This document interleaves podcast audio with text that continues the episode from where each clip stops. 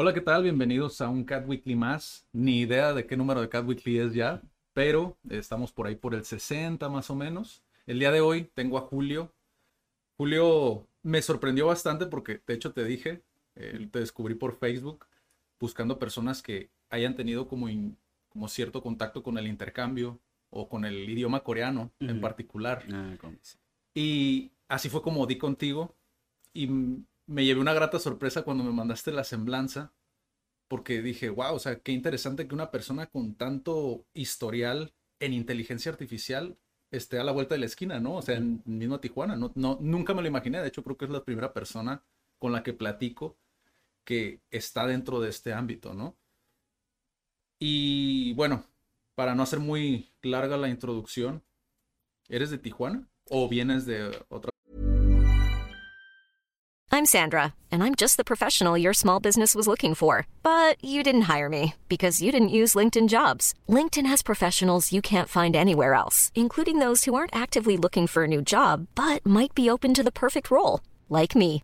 In a given month, over 70% of LinkedIn users don't visit other leading job sites. So if you're not looking on LinkedIn, you'll miss out on great candidates like Sandra. Start hiring professionals like a professional. Post your free job on linkedin.com/people today.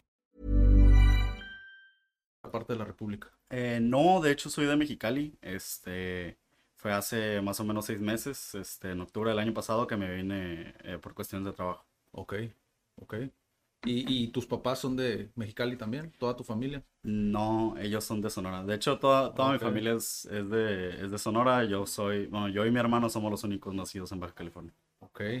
¿Y cómo fue que, o sea, por qué ¿Por qué dices que oportunidades laborales o más bien como por la cuestión laboral en Tijuana específicamente hay algo que, que no se encuentre como en alguna otra ciudad o cómo fue el, el, transcurso, la transición a Tijuana? Pues tal vez no necesariamente que no se encuentre en otra ciudad, pero al menos en el momento en el que lo estaba buscando no había mm. opciones en Mexicali.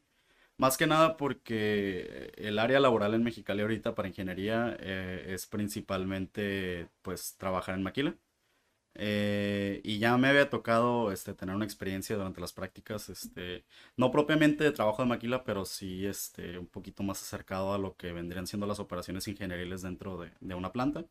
Y pues la verdad es que no, no, no me llamaba mucho la atención ese, ese ámbito laboral. Entonces andaba buscando algo un poco más relacionado al área de inteligencia artificial. Y de repente nomás me llegó un correo este, de la Feria Laboral de Tijuana y pues me metí, mandé ahí mi currículum, algunas aplicaciones y así como sin querer queriendo, una semana después, este, me, me llamaron de algunos trabajos. Y de hecho se dio por casualidad casi casi que en uno de ellos, o sea, ya me habían llamado para entrevista y todo y todavía lo estaban considerando. Y una vez que me tocó venir aquí a Tijuana, este, por cuestiones de un trámite de, de la Secretaría de Relaciones Exteriores. este, me llamaron y me dijeron de que, ah, pues, o sea, si puedes venir a Tijuana para ver la, la cuestión del contrato y todo. Y les dije, ah, pues estoy aquí, puedo ir ahorita. Sí. Y ese mismo día firmé el contrato y pues ya después, wow. ahí empezando a buscar departamentos. Qué interesante, interesante. ¿Y cómo fue, como, cómo ha sido tu experiencia hasta ahorita en la ciudad? ¿Vives ya aquí, me imagino? Sí, sí, sí. ¿Cómo ha sido hasta ahorita como adaptarte a, a la ciudad? Pues sí es, sí es un cambio definitivamente. Eh, pues Mexicali realmente no es una ciudad chiquita, pero la dinámica es distinta. Eh, en el sentido de que estamos un poco, o sea, tenemos un poquito más de espacio, pues no, no se ven eh, calles tan concurridas, no se ven, este, por ejemplo, digamos, el cruce de las 5 y 10. Sí hay algunos lugares así en Mexicali, pero son, son muy poquitos. Entonces, no solamente eso, sino que también creo que la cultura está como que un poquito más amalgamada. Okay. porque veo muchas, este, principalmente en la comida cuestiones de, digamos, no sé, eh, mucho taco de adobada, este, birria, cosas así que si buscas en Mexicali sí puedes encontrar, pero por ejemplo, no sé, saliendo de mi departamento puedo contar como cinco carretas de birria, o sea, es, es, mucho de, de, toda la cultura de todo el país. Y eso es, yo creo que, yo creo que es lo, es lo, es lo que más me deja de, de, los últimos meses que he estado viviendo aquí. y, en, y en la cuestión de, por ejemplo, de la gente, como ¿qué, diferencias notas principalmente como a, Mexicali, por ejemplo? Porque, por ejemplo, te digo un ejemplo de una persona que, que hace mucho tiempo me dijo que él venía de Sinaloa, de Sinaloa, ¿no? Y él me decía que, que la gente aquí era como que muy, muy frívola, en el sentido de que todo el tiempo está a prisa, ¿no? Mm, sí. ¿Notas esa diferencia a, a comparación de Mexicali? ¿O también sucede mucho? en- Porque al final de cuentas siguen siendo fronteras, o sea, Sí. los dos están en frontera, se entiende que es flotante, ¿no? Van de paso, vienen y van. O no sé si en Mexicali suceda esta dinámica, ¿no? Eh, sí pasa hasta cierto punto, pero creo que está un poco más controlado que aquí, porque sí he notado, yo no diría tanto frívola, pero sí cada quien está en su rollo, este, todos tienen prisa y, y eso principalmente yo creo que se ve re- reflejado en el tráfico. Sí. O sea, que tienes que estar checando, aunque sea una calle de un solo sentido, tienes que estar checando los dos y Sí. mucho cuidado al momento de cruzar un semáforo, esa clase de cosas. Pues. Sí. ¿Y cómo, qué diferencias ves tú en la cuestión de la de, de cruzar a Estados Unidos? ¿Has tenido tu contacto? Sí, sí, sí, ¿Cruzas? sí. ¿Y qué diferencias ves tú, por ejemplo? Porque digo, aquí pues está San Diego, ¿no? Está San Isidro, San. Diego, ¿no? Que es de las, creo que de las joyitas, ¿no? De California. Pero ¿qué diferencia ves tú principalmente con la frontera de aquí y la frontera de Mexicali?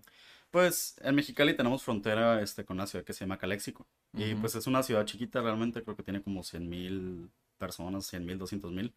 Obviamente no se compara para nada con eh, San Diego o Chula Vista. Em, pero igual hasta eso me ha tocado que recientemente, al menos desde que volvió a abrir la frontera, este, las filas siguen siendo iguales. Pues o sea, si aquí te avientas dos, tres horas, allá en Mexicali también, por alguna razón. Wow. Pero lo que sí es que definitivamente aquí, por ejemplo, la garita es mucho más grande. Vi que están teniendo el proyecto ahí de abrir una segunda garita de Otay. Sí. Eh, toda esa clase de proyectos, pues no creo que sean tan necesarios en Mexicali, porque sí tenemos dos garitas, pero creo que con eso es hasta cierto punto suficiente o simplemente no le quieren meter Sí. esta inversión. Sí.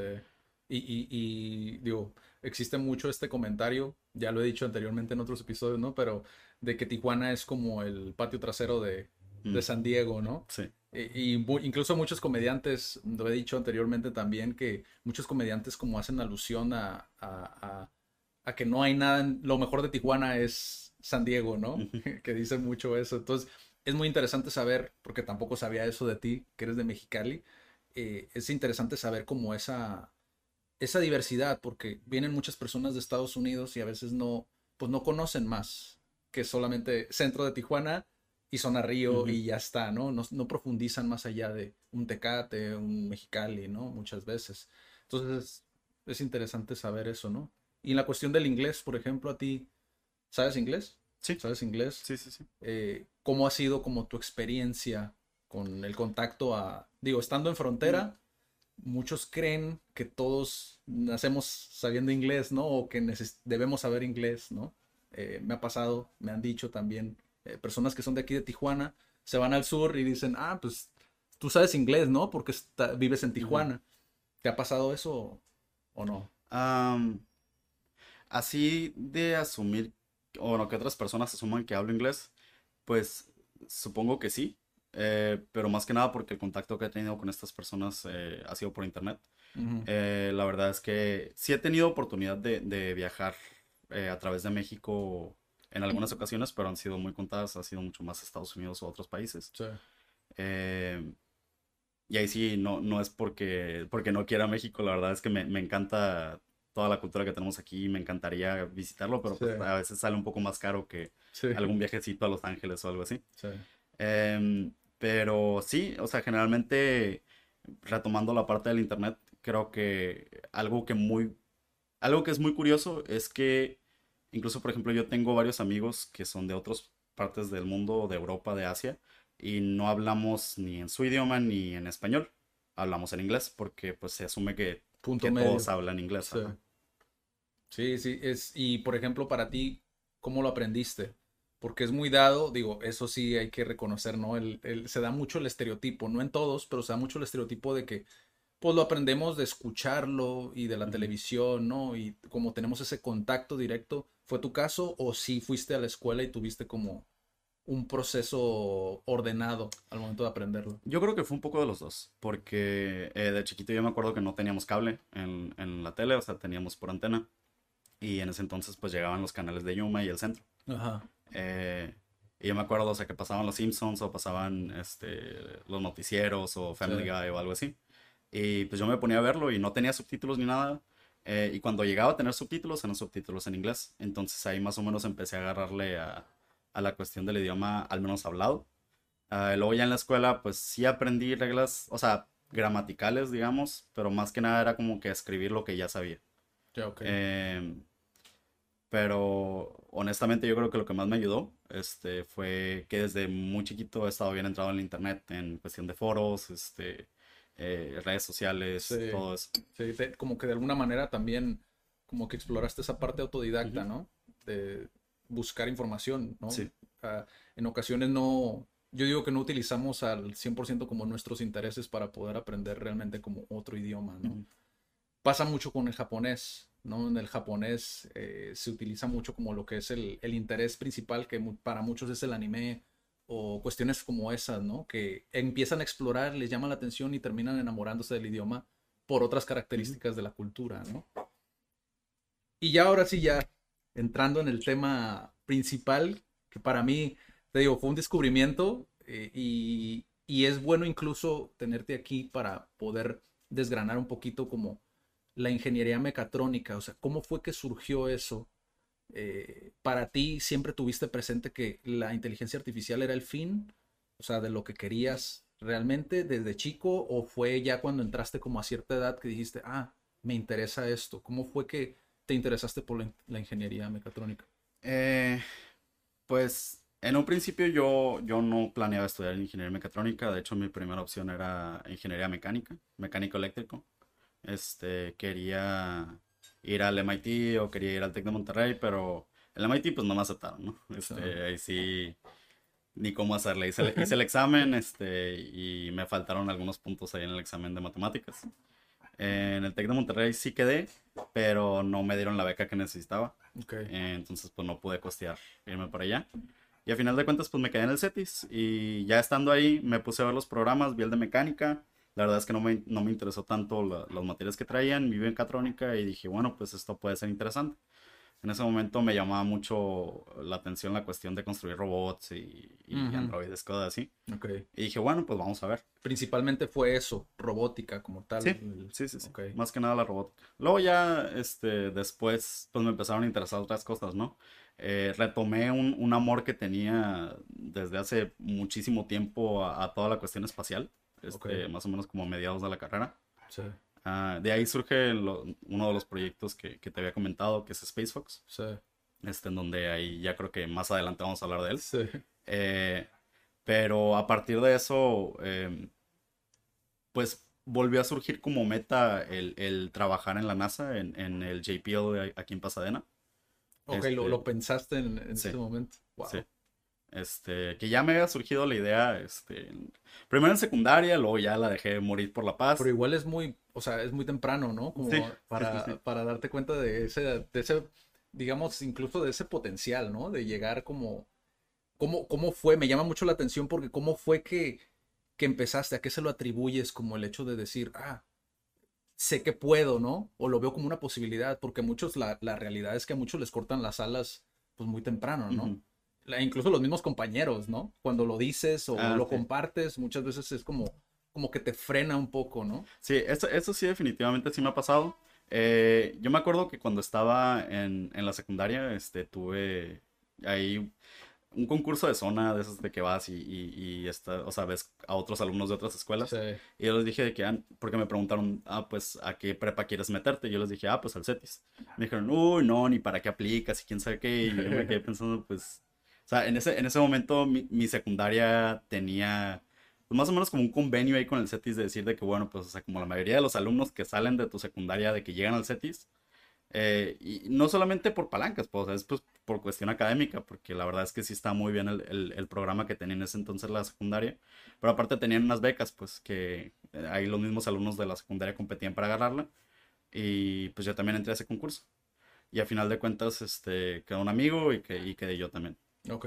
Y ya ahí nos dieron este, el apoyo y pues ya ahí salimos. Pero sí, se, se- me acuerdo porque se me quedó muy marcado eso de que no, ni para qué aplicas, de que no vas a quedar, quién sabe qué. Sí. Y lo mismo me, me dijeron este, a finales de la prepa cuando estaba aplicando al MIT. Porque me acuerdo que éramos este, uno, como tres amigos y yo que estábamos estudiando para el examen juntos. Eh, y fuimos a hacerlo y, y pues no quedamos, ¿no? Pero me acuerdo también muy bien de que no, ni para qué aplicas, este, no vale la pena. Lo mismo otra lo vez. mismo otra vez. Pero en su momento sí me dolió. Me sigue doliendo un poquito el no Sí. haber quedado, pero mi satisfacción en ese entonces fue que me faltaron como 20 puntos, una cosa así, o sea, de que para, para llegar a los, a los resultados promedio que, que aceptan de que para Sí. esos exámenes. Y esa, y ese, por ejemplo, tú, ¿cómo, cómo fue que, que desarrollaste, pues ese, digo, a final de cuentas, como ese caparazón, ¿no? Como para que no te afectara en ese momento, te bajoneara. ¿Fue a lo mejor el apoyo de tus papás? ¿O, o qué fue, el- a qué se lo atribuyes tú? Pues sí, o sea, definitivamente mis papás siempre me han apoyado en absolutamente todo, o sea, lo que el- yo les digo que quiero hacer, ellos me dicen, no, pues, o sea, está bien, te apoyamos. O sea, incluso para esto, o sea, de, de venirme a trabajar para acá, yo un día llegué con mi mamá y le dije, oye, me voy a mudar, de que me voy a vivir a Tijuana a trabajar. Y pues sí me dijo, no, pues me va, me va a doler y voy a llorar el día que te vayas, pero pues, o sea, tienes todo mi apoyo y la verdad es que siempre, desde chiquito me han apoyado mucho en eso. Pero también siento que es parte de la mentalidad que tengo de, bueno, pues, o sea, se, se les hace muy fácil decir a ellos, ¿no? De que, ah, ni, ni para qué lo intentas, cuando pues realmente quien sabe mis capacidades o, o mi potencial, pues soy yo, ¿no? Sí, sí, sí, total. Últimamente. Sí. Y, y, y por ejemplo, ahí, ¿cómo, cómo fue la transición de, la NASA, de ir de la NASA a como darte cuenta como de tu realidad y es como, ah, pues va a ser un camino largo. ¿Cómo fue esa, el hecho de que te dieras cuenta de eso? ¿Cómo, cómo fue? O sea, ¿lo bajaste? ¿Dijiste, no, mejor no, mejor lo hago esto? ¿Cómo fue como esa transición de la secundaria, preparatoria y pues universidad. Pues sie- siempre es, es un proceso de tristeza y frustración cuando algo no sale como uno quiere que sea, ¿no? Creo que eso no es exclusivo a mí, creo que eso le pasa absolutamente a todos. Sí. Eh, lo que sí he manejado como que tener mi proceso es de que, bueno, pues ok, esto ya no funcionó, ¿cómo le hacemos para volver al camino?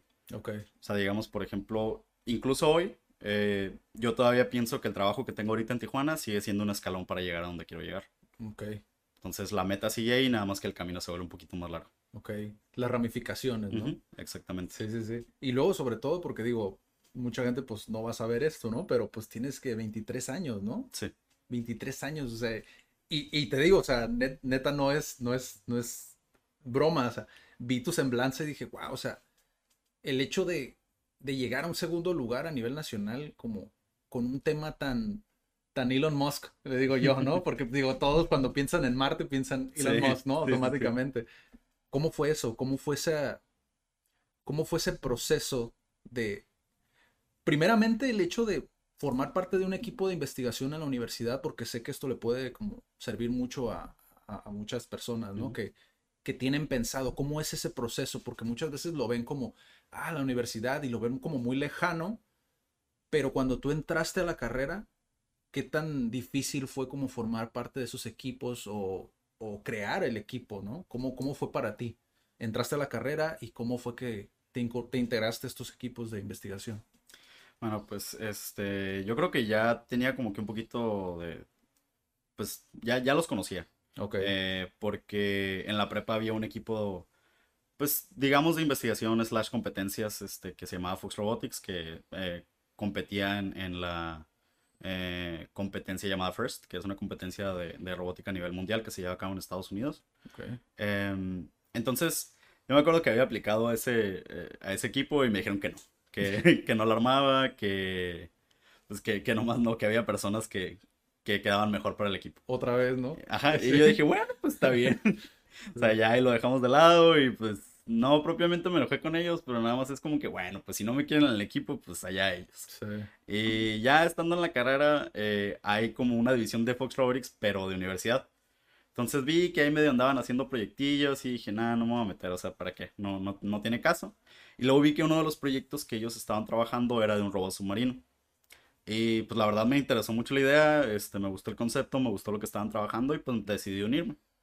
Am, y pues este, este robot tenía un proceso como de ocho meses más o menos de diseñarlo, este, o sea, investigar todo, diseñarlo, programarlo, eh, construirlo así ya bien, probarlo, porque era para una competencia también en Estados Unidos y pues se tenía que mandar un video de pruebas y todo eso. Pero yo creo que lo que más me adentró en esos proyectos es que a final de cuentas el equipo, el equipo había empezado siendo como de 30 personas más o menos. Pero, y, y el video se, se entregaba la segunda semana de mayo. Pero ya como para abril, mediados de abril, ya éramos nada más como 10 personas las que estábamos trabajando. Entonces estábamos en Zumba así dándole a todo lo que se necesitara para que el robot pudiera quedar. Entonces era cuestiones de, a veces sí faltábamos a clases por estar trabajando en el laboratorio. Eh, muchas, muchas, muchas veces nos quedábamos a dormir en el laboratorio de que nomás regresábamos a nuestra casa a bañarnos y otra vez a regresar a trabajar. Como un trabajo. ¿no? Básicamente, no, pues más, porque, Más. Porque sí, o sea, era de que salía el sol y, o sea, se ponía el sol y ahí te seguías en el laboratorio. Sí. Este, entonces a final de cuentas, pues no se logró.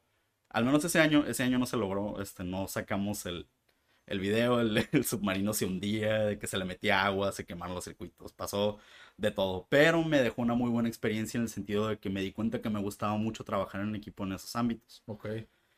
Entonces, También este, estuviste con, con un avión a escala, ¿no? Ah, sí. También estuvieron trabajando como en... ¿Cómo fue, cómo fue eso? O sea, me llama mucho la atención porque digo, tú ya lo tienes internalizado, ¿no? El cómo funciona el proceso de poder entrar y poder incorporarte a un grupo de personas con un interés afín, ¿no? Porque digo, muchas carreras no, no funcionan así, ¿no? El, el hecho de, de que tú puedas llegar a ser parte de este tipo de proyectos, me gustaría saber cómo, cómo es, cómo sucede eso, digo, aparte de ser bueno, ¿no? Porque Mm. digo, tienes que ser bueno, me imagino yo, para, para ser parte de estos equipos, ¿no? Pues eh, ese, ese es un punto que sí, me, sí, sí quería tratar. No es, no es como requerimiento ser bueno, entre comillas, porque pues como, como defines quién es bueno de que para la ingeniería, digamos, o para Sí. esta clase de proyectos. Eh, algo que sí me gustó mucho y que me di cuenta a lo largo del- de, los años de estar en esos equipos es que tú puedes entrar, no propiamente sin saber nada, pero puedes entrar y no tener experiencia siempre y cuando tengas la, o sea, la voluntad de aprender y llegar con todas las ganas y ver en qué ayudas. Pues eventualmente el mismo conocimiento se te va pegando y, por ejemplo, digamos, no sé, el siguiente año que vuelva a hacer la competencia, que se vuelva a tener que hacer un diseño de otro avión, Ujú. ya vas a saber, pues entonces ya te puedes involucrar un poquito más y así. De hecho, eh, el capitán actual de ese equipo es, es buen amigo mío también y así empezó. O sea, no tenía mucha experiencia porque cuando él empezó en, en- en ese equipo estaba en primer semestre de la carrera. Entonces, hay personas de, no sé, o sea, séptimo semestre, quinto semestre que ya están diseñando interfaces este, para conectar el fuselaje con las alas, o sea, viendo coeficientes de drag, cosas muy, muy, muy complicadas. Y pues luego tienes a una persona de primer semestre que no ha visto esos conceptos, que no es decir que no pueda saberlos, pero, eh, o sea, estadísticamente hablando es más difícil que, que lo comprendan, ¿no? Sí. Pero lo interesante de eso es cómo puedes tú entrar sin propiamente saber nada, pero si le echas las ganas y si eres constante, eventualmente vas a saber qué onda. Y es un tema muy interesante porque digo, me imagino yo, por lo que mencionas, que se, se dan como estas mentorías, incluso de una manera como natural, ¿no? Sí, el hecho de exactamente. poder enseñar el que está en último semestre al que va a primer semestre, ¿no? Sí, y eso es algo que yo creo que se dio ah, de una manera informal, pero siempre se pasa como que la antorcha, ¿no? O sea, de que eh, los, los que ya se van de una generación, o sea, le- les dejan todo lo que saben a, a los que vienen, de que Sí. para la siguiente, que van a ser los directivos de, no sé, que si el, el capitán del equipo, que si los capitanes Sí. de subsistemas, cosas así. Entonces, este, sí es algo muy interesante ver cómo se da ese proceso, o sea, de manera natural, de cómo llegas, aprendes y luego no es propiamente una jerarquía, pero simplemente te das cuenta quién es el que sabe más y el que sabe más, tú tienes la certeza de que está en toda la disposición de ayudarte Sí. y de enseñarte. Entonces, es, es un ambiente, pues muy satisfactorio, honestamente. ¿Y en qué semestre fue cuando, cuando decidiste fundar tu propio proyecto? O sea, tu propio... ¿Cómo, cómo lo llaman eso? ¿Como equipo? Mm, Sí, ajá, como un equipo más o menos. Eh, fue en quinto semestre. Eh, yo ya, o sea, ya había estado en, en el equipo del submarino y estaba en el, en el equipo de, del, del avión, este, Fox Force. Y tenía una compañera que había estado en el del submarino, que había estado en Fox Force y que aparte era compañera de la carrera. Este, y teníamos metas muy similares, de hecho, ella también quería trabajar para NASA. Este, entonces en, en- en una de esas le dije de que, oye, mira, o sea, la, la Agencia Espacial Mexicana sacó esta, esta convocatoria. Sí. eh, que de hecho ella, ella fue la primera que se acercó para decirme de que mira esto, este, y yo le dije que, oye, pues hay que hacer un equipo, ¿no? Y me dijo, ah, va, este, Y a final de cuentas, pues el equipo nada más fuimos ella y yo, ¿no? Eh, Ok. sí, habíamos visto la posibilidad de integrar a otras personas, pero pues no, por cuestiones de tiempo no se dio. Y pues empezamos a trabajar, vimos los lineamientos, este, muy interesante de hecho, era, era una competencia para hacer un diseño de misión espacial eh, para colonizar Marte. Entonces tiene que ver todo con eh, diseño de mecánica orbital, que es cómo se mueven los cohetes este, desde la Tierra hasta donde aterrizas. Entonces era leer un chorro de papers, un chorro de libros este, con respecto a cómo se ha hecho anteriormente, o sea, las maniobras que se avientan ahí, cómo giras un cohete, cómo frenas con la gravedad.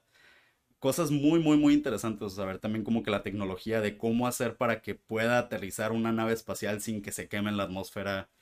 Son cosas muy, muy, muy interesantes. Entonces nos pusimos a investigar y pues también, otra vez, ¿no? O sea, de que en el laboratorio y todo el día, de que es así bien padre como las películas, de que la, la ventana usando como pizarrón así, de que Sí. lleno de fórmulas, lleno de, de diagramas y cosillas así. Sí.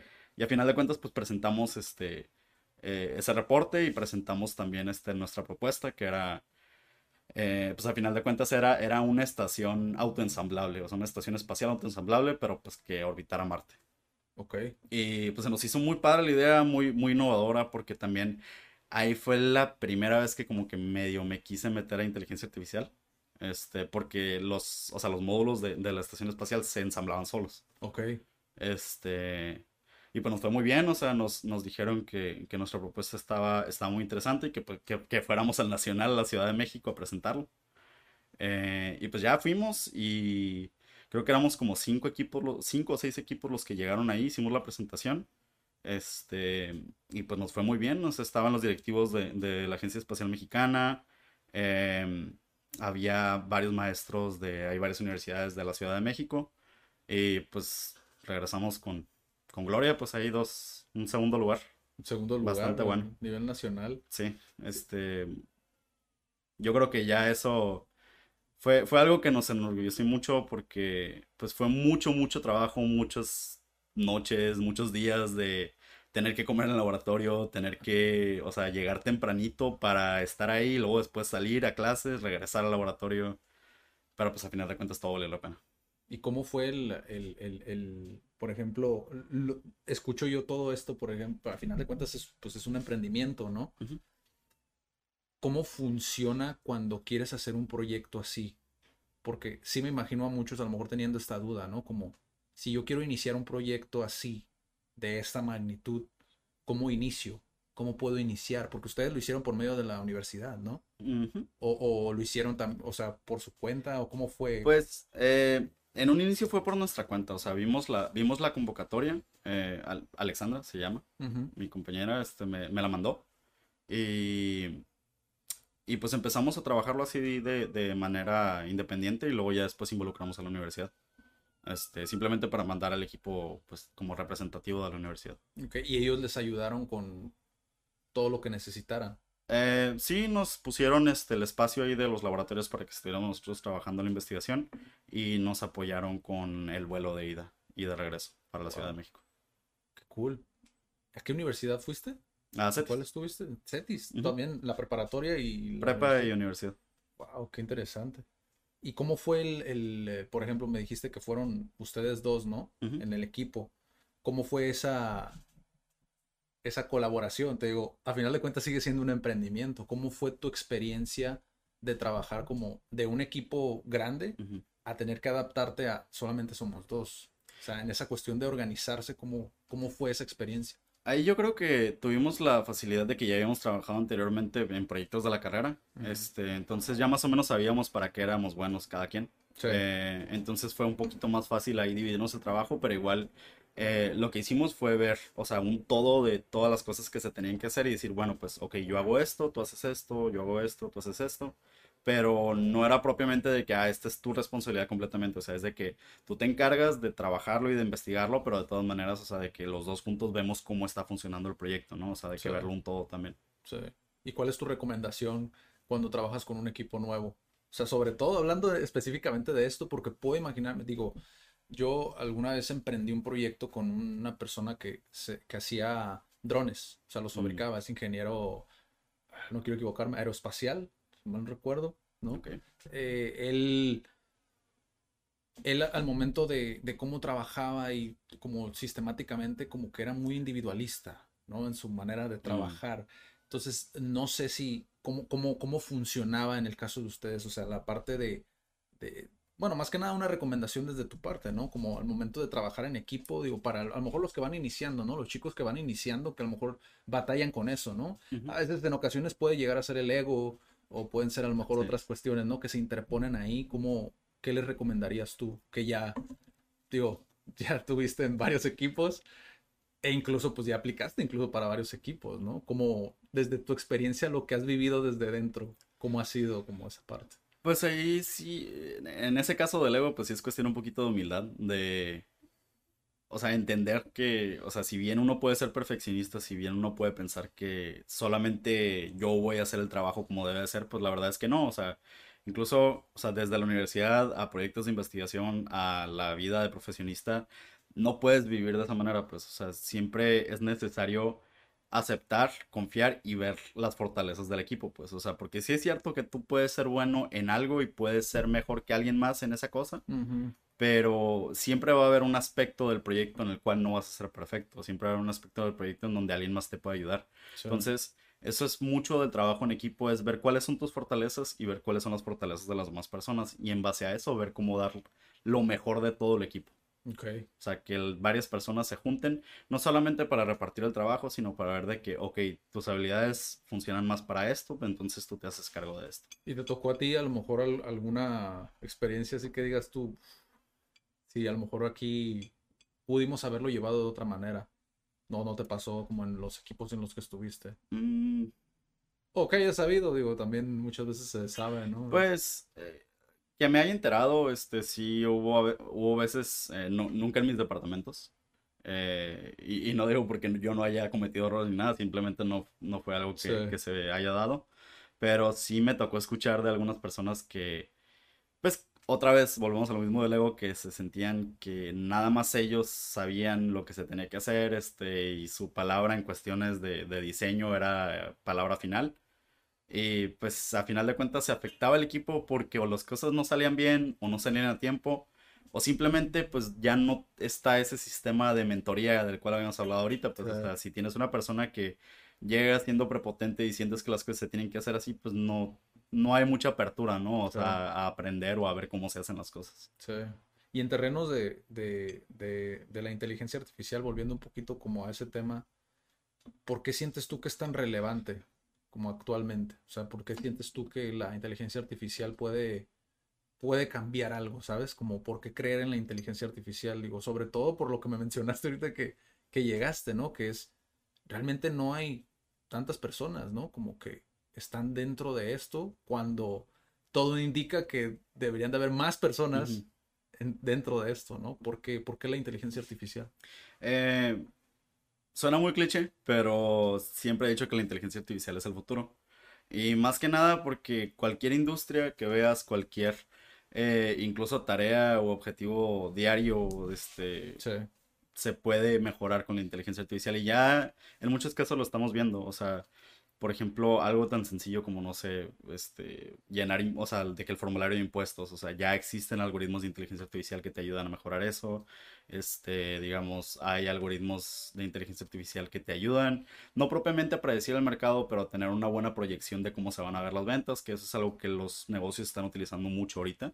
Este, que incluso dentro de esos mismos como que sistemas eh, financieros utilizan ya no solamente fórmulas, sino que ya algoritmos que, que, que, lo manejan de un poquito, o sea, de una manera un poquito más inteligente.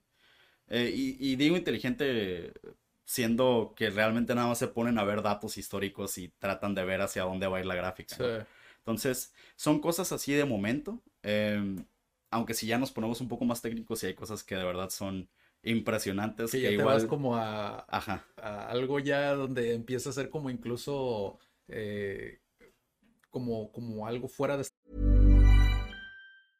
Hiring for your small business? If you're not looking for professionals on LinkedIn, you're looking in the wrong place. That's like looking for your car keys in a fish tank.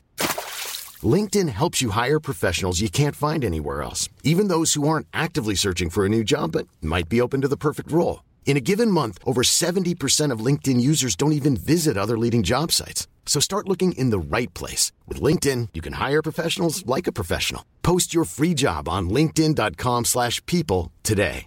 Many of us have those stubborn pounds that seem impossible to lose, no matter how good we eat or how hard we work out. My solution is PlushCare. PlushCare is a leading telehealth provider with doctors who are there for you day and night to partner with you in your weight loss journey. They can prescribe FDA-approved weight loss medications like Wagovi and Zepbound for those who qualify. Plus, they accept most insurance plans. To get started, visit plushcare.com slash weight loss. That's plushcare.com slash weight loss.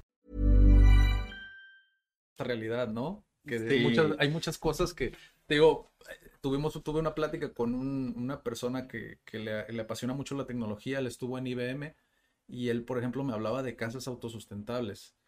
Casas tan inteligentes que en su momento van a, no van a saber que su dueño muere y, o sea, siguen, siguen ellas como, ¿sabes? Como, como Sí, y- proveyendo para sí mismas. Y es que es, es, es un futuro que realmente ya no es un futuro, pues ya es un presente. Sí. Este, uno de los proyectos que, que me ha tocado trabajar en cuestión de, de la inteligencia artificial era un algoritmo para el mantenimiento de herramientas.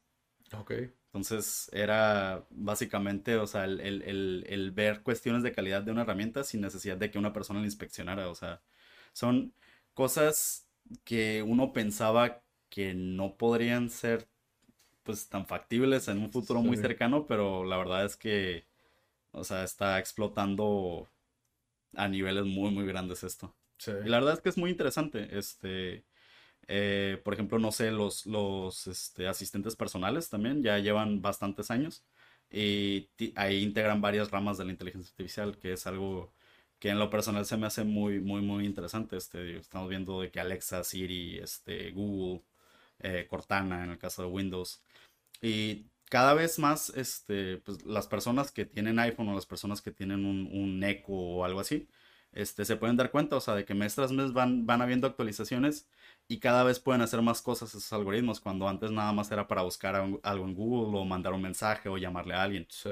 Entonces, cada vez más eh, est- están haciendo cosas un poquito más impresionantes. Y, y desde tu perspectiva, digo, eh, to- igual al, al principio del episodio se pone como un disclaimer, ¿no? De que es la experiencia y opinión de la persona que, que está con nosotros, ¿no? Pero, ¿qué puede ser peligroso a corto plazo de la, inteligen- de la inteligencia artificial desde tu perspectiva? ¿Qué crees tú que es lo que se está descuidando a lo mejor?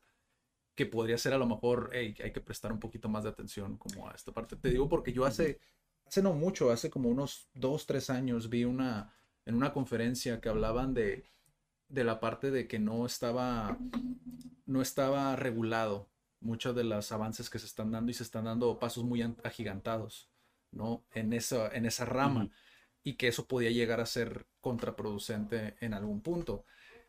Y existe mucha gente que obviamente al escuchar esto piensa, ¿no? Como, ah, los androides, Terminator, y, y se van ya, ¿no? Empiezan a Sí. echar a volar la imaginación. Pero desde tu perspectiva a corto plazo, ¿qué es lo que puede ser como...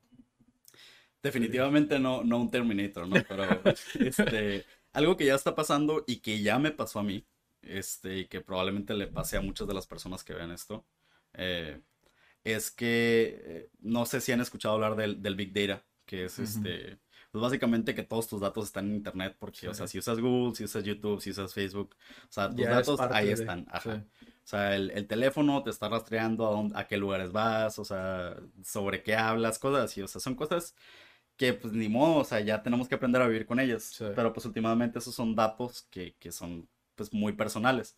Entonces, algo que ha estado pasando con la inteligencia artificial últimamente y que es relativamente reciente es que lo están utilizando para el phishing. Entonces, normalmente esos datos eh, que se guardan, o sea, esos datos personales, se utilizan para la personalización de, de los anuncios que te dan, pues, o sea, que, no sé, si habías hablado de unos zapatos o de un modem o algo así, te salen anuncios de Amazon de eso, ¿no? Sí. Entonces, o sea, que a veces hasta parece, o sea, te, te asusta, ¿no? De que hablaste de algo y a los 10 minutos ya te sale un anuncio de eso. Pues básicamente eso. Pero hay veces que esos datos se filtran o esos datos los hackean o lo que sea, entonces están disponibles para otras personas y ahí es donde está el peligro. Sí. ¿Por qué? Porque el, el peligro de la inteligencia artificial es que se use para cosas malas. Entonces, en este caso, em, lo que hacen ciertos algoritmos es que toman esos datos y tratan de adivinar otras cosas de ti. Y entonces, en base a esas cosas, pretenden o pretenden ser alguien que no son, o sea, de que algo un poco más creíble que, que lo que normalmente era el phishing anteriormente, que era de que te llegaba de que, ah, tu cuenta de Netflix no, o sea, de que ya expiró, tu contraseña de Apple, lo que sea. Sí. O sea, pero ya te llegan con algo un poquito más personal. Sí. Eh, que tal vez que sí te la creas y entonces ahí ya pierdes tu información bancaria o pierdes este, tu acceso a tu computadora. Son varias cosas que pueden pasar ahí. Sí. Entonces es uno de los usos malos que le están dando. Ahora ya personalmente, ¿no? O sea, es- esta es una opinión eh, personal. Por ejemplo, la, la visión computacional, que es básicamente el detectar objetos en una cámara, pues ya lo están usando en drones, o sea, para bombardear personas y bombardear civiles en, en varias partes del mundo. Pues entonces, para mí en lo personal, ese es un uso muy malo de la inteligencia Muy artificial. malo, sí. Entonces, digo, Terminator no está tan lejos entonces de pasar, ¿no? Ah, bueno, ya pues, está o sea, exagerado. pues, desde un punto de vista, pues pudiera decirse que sí, pero últimamente va a ser una persona el que los va a estar controlando. Sí, sí, sí, sí. Sí, y, y es justamente eso que, digo, hay muchas personas que, digo, ya a lo mejor tú, tú lo, pues, lo puedes explicar muchísimo mejor, ¿no? Pero esto que sucede del phishing, básicamente es un algoritmo que predice, ¿no? Lo dijiste ahorita, ¿no? El, el- el hecho de adivinar como ciertas cosas de ti, de lo que está sucediendo en base a tus búsquedas, ¿no? Am, Porque- en base a varias cosas. Porque hay muchas personas que es, es verdad que escucha el, el que tienes el micrófono abierto y todo eso que se cree, se supone, o es o eso no es 100% verdad. No es 100% verdad, pero sí tiene un pedacito ahí de, de verdad. Por ejemplo, o sea, a- algo que me gusta mucho de, de los teléfonos de Android, eh, especialmente en la última versión, es que ya tienen este, un indicador si el, si el micrófono o la cámara está prendido. Entonces, Sí. en cualquier momento te puedes dar cuenta si algo así está pasando. Pero es distinto cuando estás utilizando, digamos, no sé, algún servicio de asistente personal que ya de todas maneras está grabando tu voz, porque de todas maneras siempre tiene que estar escuchando para cuando lo mandes llamar. Entonces ahí es cuando esos pedacitos de información se mandan directamente a los servidores, generalmente de Amazon, porque Amazon tiene un servicio de, de- de la nube muy muy grande y muchas compañías como Facebook y Google le, o sea, le compran el servicio. Sí. Este, que es por eso que hay veces que se caen las aplicaciones y no se cae una, se caen tres. Sí. Es por eso. Porque sí he Este, escuchado, digo, hace no mucho, digo, no era un experto la persona que lo mencionaba, ¿no? Hablaba sobre, sobre un poquito de esta parte de las búsquedas, ¿no? Que haces y que hablaba sobre eso, que son operaciones que se hacen eh, de, de, de lo que has buscado y muchas veces lo olvidas y como que se retoma, ¿no? Y te salen como los anuncios, Sí. ¿no? Y Sí, sí, sí. cosas por el estilo. Entonces me llama mucho la atención porque sí, pues te digo, sí he escuchado a muchas personas que incluso dicen, no, yo no voy a tener Alexa porque eso, y aún así les aparecen los anuncios. Entonces ahí ya es, creo yo que es más por este lado, ¿no? Del hecho del algoritmo, todo esto. ¿no? Sí, y es que, o sea, yo eh, durante la pandemia tuve el proyecto de meterme un poquito más a la, a la cuestión de ciberseguridad. Y empecé bien, pero luego ya después lo, lo dejé por otras cosas. Pero básicamente, si quieres tener la certeza de que nadie te esté escuchando, no tengas ningún dispositivo electrónico, básicamente. O sea, no tengas celular, no tengas computadora, no tengas, o sea, es, es un chiste dentro de la comunidad, o sea, de que lo único que le confías es una computadora de los 90 y una impresora y dudas de la impresora, o sea Sí. porque es, es algo con lo cual tenemos que aprender a vivir. Porque de que nos están escuchando, pues en parte sí, en parte no, pero definitivamente sí es una, es una intrusión en nuestra privacidad que hasta cierto punto ya aprendimos a aceptar. Sí. Porque ya, pues, ajá, o sea, ya todo el mundo espera de que, ah, pues sí, o sea, hablaste de tales zapatos y ya te sale el anuncio. Sí. Entonces ya no es nada que nos sorprenda. ¿Qué oportunidades ves tú como a- a- aquí en, en la ciudad que tú has visto como para alguien que le interesa como aprender más de inteligencia artificial? En tu momento fue ingeniería mecatrónica, pero ahorita ya has visto como una evolución a una carrera como más enfocada a lo que es la inteligencia Ah, sí, definitivamente. Eh, yo me metía a mecatrónica porque quería ver cuestiones de robótica, pero la verdad es que no me gustó el enfoque que, que le dieron a la carrera, estaba más este, centrada en la maquila, o sea, ver cuestiones de maquinaria y líneas de producción y cosas así. Sí. Entonces, al final de cuentas, no era, no era tanto de mi agrado, pero pues definitivamente si tuviera que recomendar una carrera que, o sea, que estudiar para eso, sería ciencias computacionales o ingeniería en cómputo.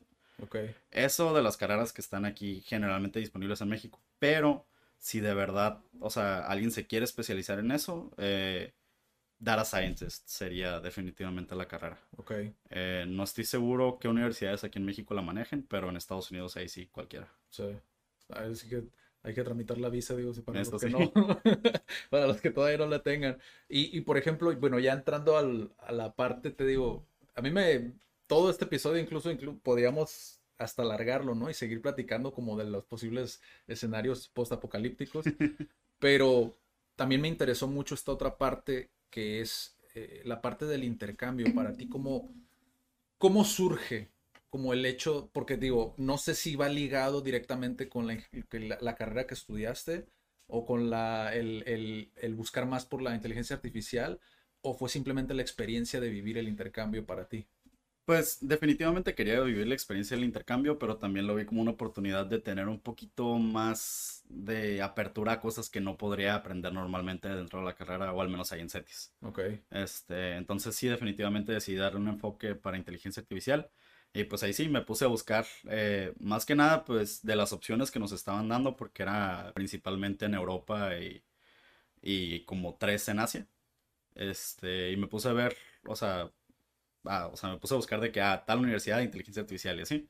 Eh, y vi que, que en Corea tenían muy buenos maestros. Y de hecho, em, me tocó ver uno, uno de esos maestros. eh, ya había leído yo un paper sobre uno de los proyectos que él se había inventado. Entonces se me hizo muy interesante y dije, bueno, pues estaría muy, muy padre tener la oportunidad de tomar clase con esta persona porque pues yo ya había referenciado su trabajo. Entonces, pues qué mejor que ir con el maestro que escribió el libro, ¿no? Sí, sí, sí, Eh, totalmente. no alcancé a tomar la clase con él, lamentablemente, pero sí tomé otra clase con, con, con personas muy, muy, muy interesantes, muy, muy, muy respetadas dentro de la comunidad científica.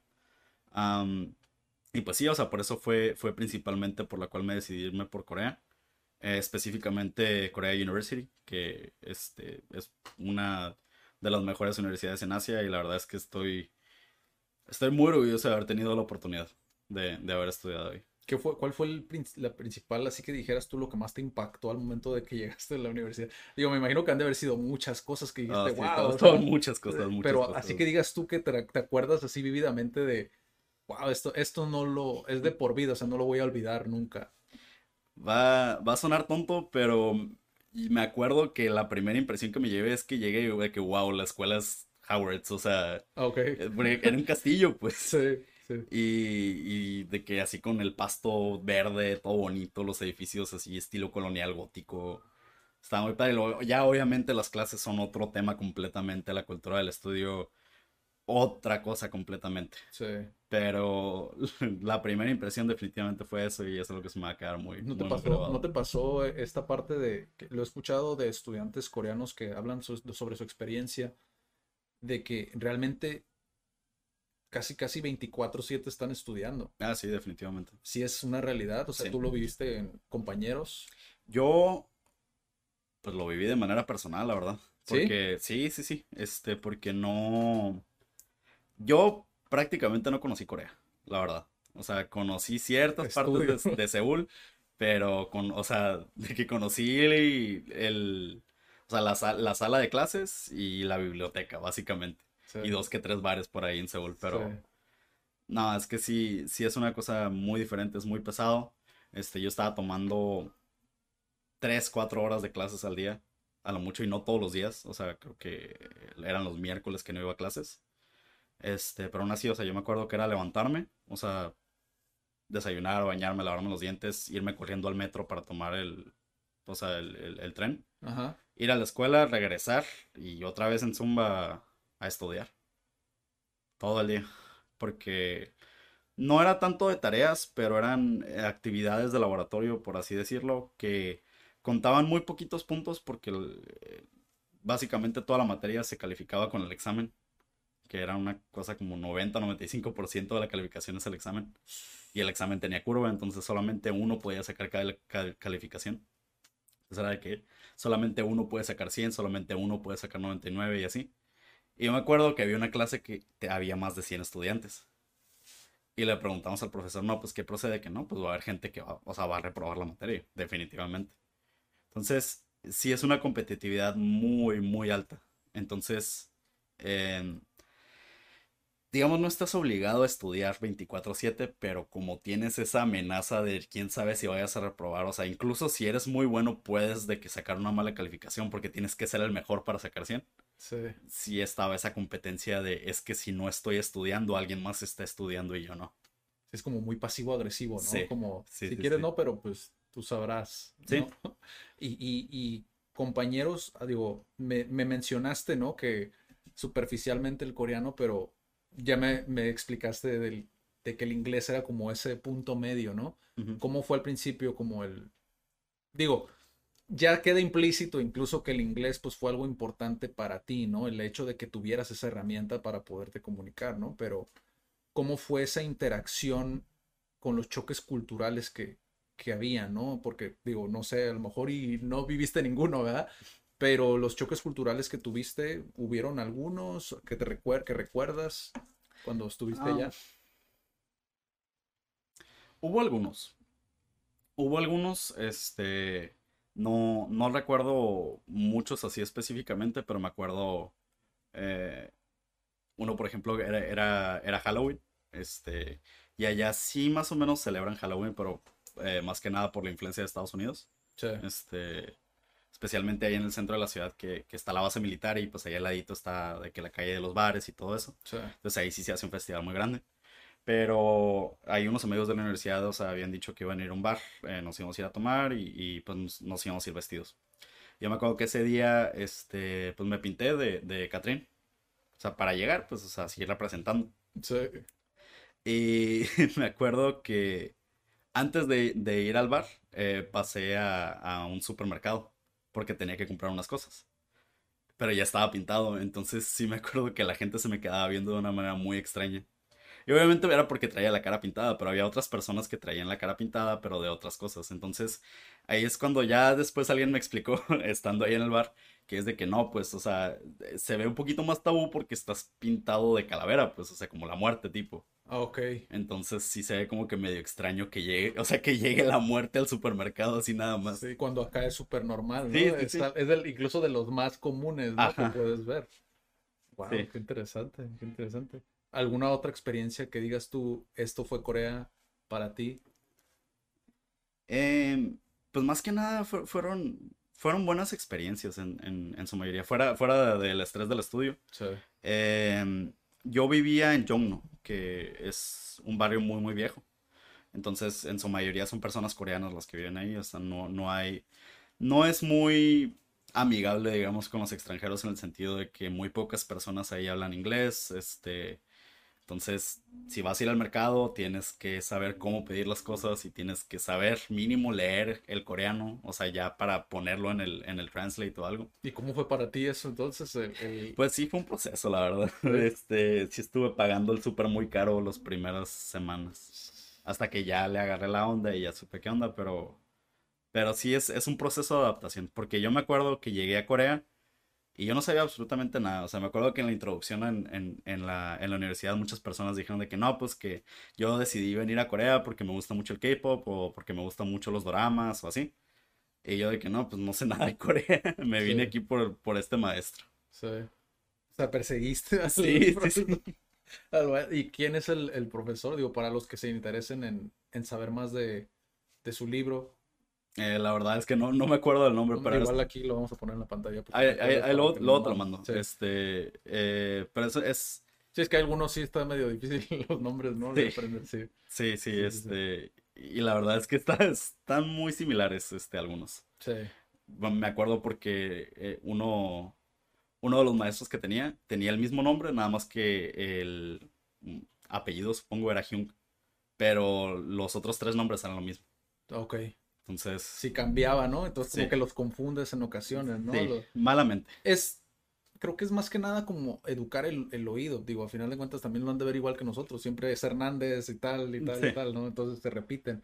Pero sí, creo que es acostumbrarte más que nada como Ujú. a esa parte. Eh, pero qué interesante, fíjate, saber cómo... Sé que existen muchos estereotipos de Corea, ¿no? Como esto del estudio, digo, ya es bien sabido, mucha gente lo Sí. sabe. eh, pero es bueno saber que... eh, incluso, es, incluso se habla un poquito como de esa como que se da esa cara hacia el extranjero, ¿no? Que se da una cara diferente al que es coreano, ¿no? Como que los coreanos son más, Definitivamente. más tajantes, ¿no? Con, con los coreanos. ¿Te pasó eso? O sea, ¿lo viste? ¿Lo viviste? ¿No? ¿Te dieron Eh. un trato a lo mejor preferencial, quizá? Yo creo que me dejaron pasar más cosas de las que me deberían de haber dejado pasar. Sí. De haber sido coreano. Eso es, creo, el que dejan pasar mucho. Sí, y principalmente fue eh, que esto ya me habían dicho de la cultura coreana que, que son muy elitistas, eh, Mm. son muy selectivos en cuestión de sus amistades y en cuestión de apariencias. Este, especialmente en, en, en Korea University porque pues, es una universidad privada, está caro todo. Sí. Lo bueno es que yo iba becado, pues entonces, pero pues se notaba que iba becado porque Sí. pues yo llegaba a la escuela con mi jury, o sea, y mis pants, o sea, unos pants o lo que sea. Llegaba casual, pues como estamos acostumbrados a llegar aquí en México. sí. Pero la cosa es que no, o sea, la gente allá sí se arregla mucho para ir a la escuela. Ok. Este, entonces, por ejemplo, eh, yo me fui en, en semestre de invierno, entonces ya cuando empezó a hacer frío me acuerdo que en ese entonces se habían puesto de moda este, las, las gabardinas National Geographic. Ah, ok. Y era de que, o sea, tienes que tener tu, tu gabardina National Geographic porque, o sea, qué pena no traerla. O sea, no, no tan así, ¿no? Pero eh, sí era, Sí era de que... como esa ajá, presión social. de que, wow, o sea, tiene su gabardina y lo que sea. Entonces, Sí. pues era como que mantener las apariencias, pero pues esas gabardinas costaban como 400, 500 dólares, pues. Entonces, yo creo que hasta cierto punto sí se nos permitió un poquito más a los extranjeros de que, ah, pues mira, viene todo fachoso a la escuela, pero pues está bien porque es extranjero. Sí, sí. Wow, qué interesante. Qué interesante. Incluso, digo, obviamente, mientras más memoria haces, me imagino que muchas cosas más Sí. podrían surgir, ¿no? Eh, pero es interesante, te digo, saber cómo esa parte y pues saber que a final de cuentas, digo, es, digo, eh, desde, desde tu perspectiva en cuestión de, de la inteligencia artificial, aunque no tuviste con la clase con el profesor este que, con el que ibas, No. tuviste, viste un gran cambio como en tu preparación. Ah, sí, a raíz de ello. definitivamente, definitivamente. Sí, porque, o sea, no tuve la oportunidad de estar con este maestro, pero tuve la oportunidad de estar con, con otro maestro que, que yo había referenciado en papers. Este, y este profesor, em, pues está muy interesante porque él trabajó en Amazon, trabajó en toda la parte de el desarrollo de Alexa y de varios asistentes personales que en su momento traían ahí de proyecto. Ah, y también para la cuestión de visión computacional. De hecho, eh, no sé si, si se enteraron, pues hay de que había una, hay una tienda en Seattle que no tiene, no tiene empleados. O sea, no Ah, tiene, sí. no tiene Sí, sí, cajeros, sí. no tiene nada, todo es a través de inteligencia artificial. Él trabajó en ese proyecto. Wow. Y, y pues sí, está, está muy interesante porque, o sea, muchos de los conceptos que veíamos en clase los relacionaba con lo que estaba, o sea, con lo que aplicó él en el trabajo. Sí. Entonces, o sea, definitivamente esa materia yo creo que es la base ahorita de mi experiencia laboral, Sí. porque todo lo que estoy haciendo en el trabajo es en base a lo que aprendí en esa materia. Sí. Y definitivamente es la que más sufrí, porque esa era la materia que tenía curva y que tenía más de 100, de 100 alumnos. Sí. Y sí estaba muy difícil, ahí también por otra cuestión cultural, yo creo. Porque muchas veces, o sea, al, al final de la clase había como para preguntas. Pero eh, las preguntas, eh, la- o sea, la clase era en inglés. Pero lo que pasa en algunas universidades de Corea es que te obligan a tomar ciertas clases en inglés. Pero no todos hablan inglés. O no a todos les gusta hablar inglés. Porque muchas Ok. veces sí saben, porque lo han estudiado toda su vida, porque los papás los meten a clases de idiomas, a clases de piano, de violín, de tenis, de lo que sea. Em, pero no les gusta hablar inglés porque, o sea, se- le- les da pena por su acento. Ujú. Eso es lo que me contaron allá y también es, es parte de lo que vi. Porque, o sea, muchas veces al comunicarme con mis compañeros, pues, o sea, sí me podían responder bien en texto, pero en, en persona no querían hablar inglés. Sí.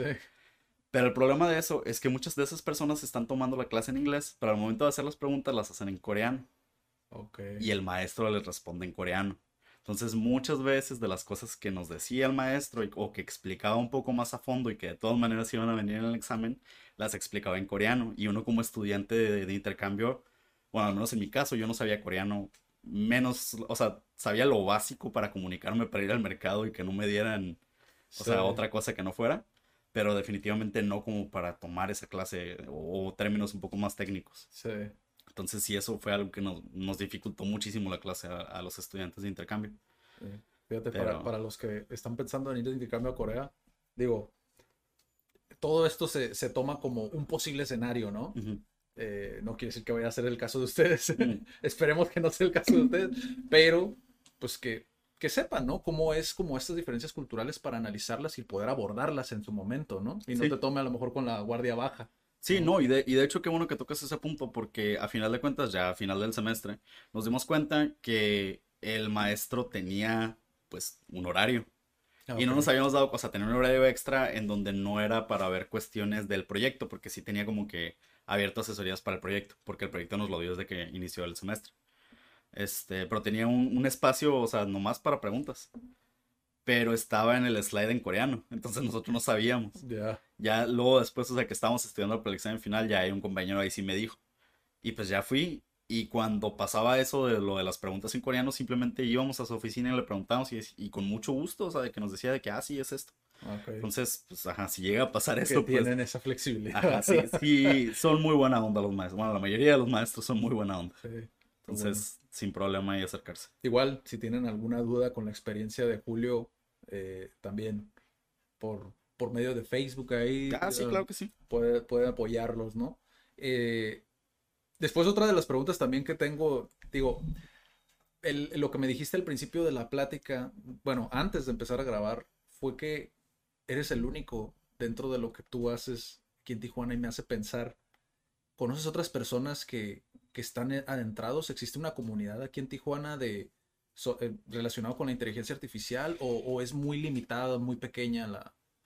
Me imagino que sí debe de haber este, otro, otras personas trabajando en, en algo relacionado, este, especialmente porque pues, la ciudad es muy grande. Sí, Eh, justo la semana pasada me acabo de enterar que es la segunda ciudad más grande de México. sí, Este, lo cual eso sí me, me impresionó bastante. sí.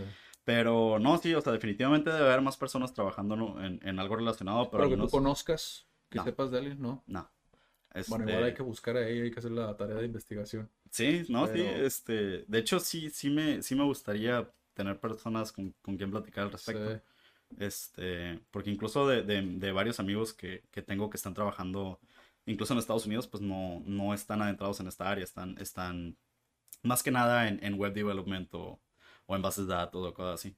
Sí. Este, tengo, tengo un amigo que, bueno, tengo algunos amigos que están trabajando en Amazon, este, tuvieron la fortuna de, de irse a Seattle, ahí tuvieron la Cool. oportunidad.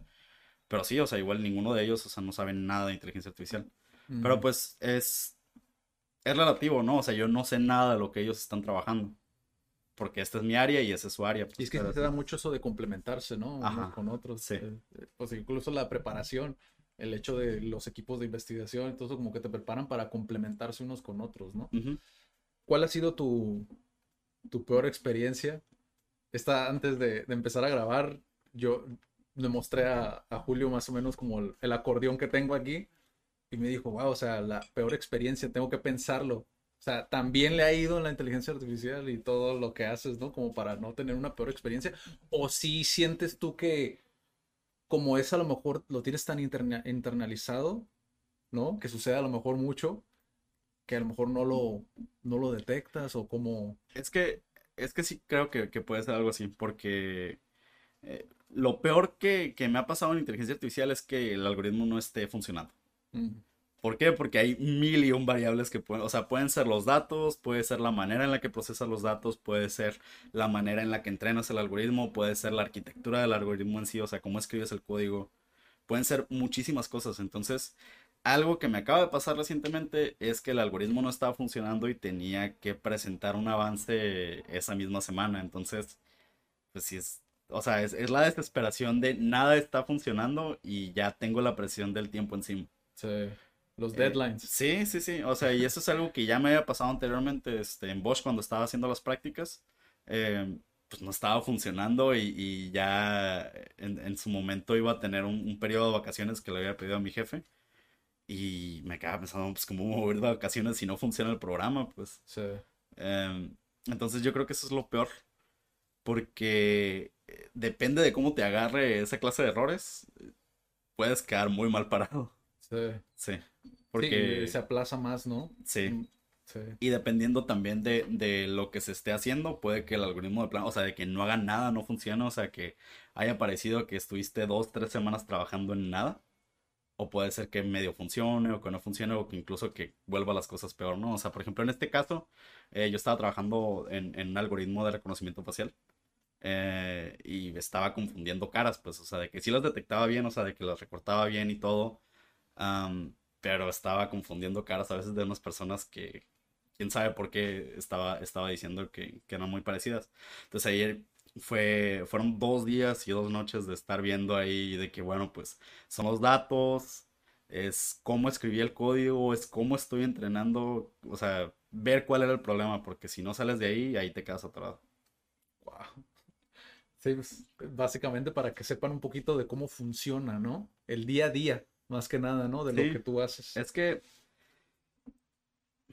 la verdad sí me, sí me dio una ventaja muy, muy grande el haber estudiado en Corea. Eh, porque básicamente todos los conceptos que sé y todo, cuando, cuando falla algo, no estoy completamente en blanco, o sea, son mil y un cosas lo que puede estar mal, pero mínimo sí sé por dónde buscarle. Y eso es gracias a que tuve la oportunidad de estudiar en Corea. Que anteriormente ya había estado trabajando en inteligencia artificial, pero o sea, en comparación, o sea, de que antes de Corea y después de Corea, nada, o sea, definitivamente no sabía lo que estaba haciendo. O sea, y eso es algo que ya me di cuenta después. Ahora, tu mejor experiencia dentro de lo que haces o tu mayor logro, si lo quieres ver así, ¿no? Pues así en el día a día es cuando el algoritmo funciona como debe funcionar, ¿no? O sea, el contrario. la primera vez que, que, la cámara me detectó a mí, que salió Julio Hurtado ahí arriba, de que, de que 99% de, de, de, precisión. O sea, eso es un sentimiento excelente, muy satisfactorio. Pero ya yéndonos a algo específico, em, yo me acuerdo que cuando entré a la universidad, eh, ahí en CETIS hicimos un, un este, concurso de innovación y diseño este, a nivel estatal. Y quedamos en segundo lugar, creo. Porque presentamos un, un este, proyecto para detección de espacios de estacionamiento. Eh, o sea, un algoritmo de detección de espacios de estacionamiento. Para básicamente, o sea, de que decirte hacer como un Google Maps, pero para estacionamientos. Ok. Em, y en su momento lo hicimos con MATLAB, que es como un programa muy, muy sencillo, o sea, para hacer aplicaciones ingenieriles, pero nada muy complicado. Y ahí fue la primera vez que medio me incursioné en, la inteligencia artificial. Y me quedó esa espinita de seguirle trabajando porque, pues, o sea, quedó, obviamente estaba muy incompleto en ese momento, ¿no? Entonces, durante varios puntos de la carrera estuve trabajándolo, metiéndole poquito más, poquito más. Pero definitivamente el boom fue este, en Corea. Porque yo me acuerdo que para una clase este, teníamos que hacer un proyecto final y lo agarré ese como proyecto final y me di a la tarea de que, ¿sabes que Yo, o sea, este es un proyecto personal y yo quiero completarlo porque llevo años queriéndolo hacer y pues ahora tengo las herramientas, qué mejor momento. Y pues sí fue, yo creo que lo mejor que me ha pasado fue cuando me asomé por la ventana de, de la universidad y le tomé foto al estacionamiento y pasé la imagen al algoritmo y me detectó todo. Entonces todo estaba funcionando. Entonces ya eso es como cerrar un ciclo y tener e-, esa satisfacción de varios años de... No, no varios años de trabajo, pero varios años de querer estar haciendo que esa cosa funcionara. Sí, que lo llevaste contigo, ¿no? Hasta, hasta no terminarlo, no cierro ese ciclo. Es como, ya puedo ahora sí, en paz, dejar esto, lo que sigue, ¿no? Sí. Qué padre, qué padre. creo que es algo digo, detecto eso, obviamente necesitaría platicar muchísimo más contigo, ¿no? Pero detecto eso mucho como en tu, en tu historia, ¿no? El hecho de, que a lo mejor a veces te van a decir que no, a veces es un segundo lugar, pero es como seguir, continuar, continuar, continuar, lo que sigue. Y fíjate, en estas partes diste esa conclusión, le diste ese cierre a ese ciclo, ¿no? Y se me hace muy, muy, muy padre que existan personas como tú aquí en Tijuana. O sea, te digo, o sea, no, no te lo imaginarías, ¿no? Incluso te digo, yo he buscado, ya me he vuelto cada vez más habilidoso de buscar personas aquí dentro de nuestra misma ciudad y nunca había visto a nadie que estuviera involucrado dentro de la inteligencia artificial. Y esperemos y salgan muchas personas más. O sea, que digan, ah, pues yo también he vivido aquí toda mi vida en Tijuana y, y estoy involucrado en la inteligencia artificial. Y de aquí va pueda salir una comunidad, ¿no? Sí, estaría muy interesante. Sí. Julio, pues muchísimas gracias. Gracias por tu tiempo. gracias por estar aquí. Y espero de verdad poder crear incluso un segundo episodio más adelante. Claro que sí. Eh, ya ahondando un poquito más en teorías no conspiranoicas, pero ya a lo mejor ya un poquito más, más de sueños, ¿no? Reales y todo el rollo. Pero muchísimas gracias. Nos vemos en la próxima y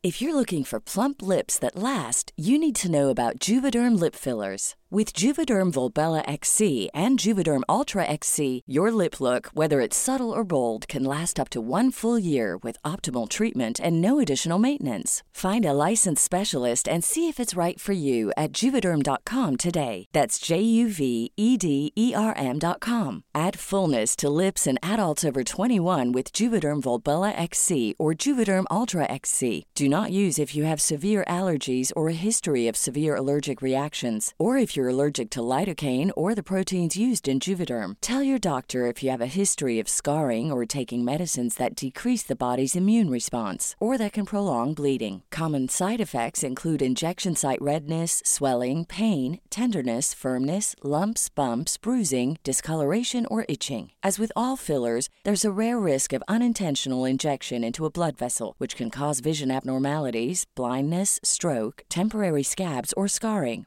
For full important safety information, visit juvederm.com.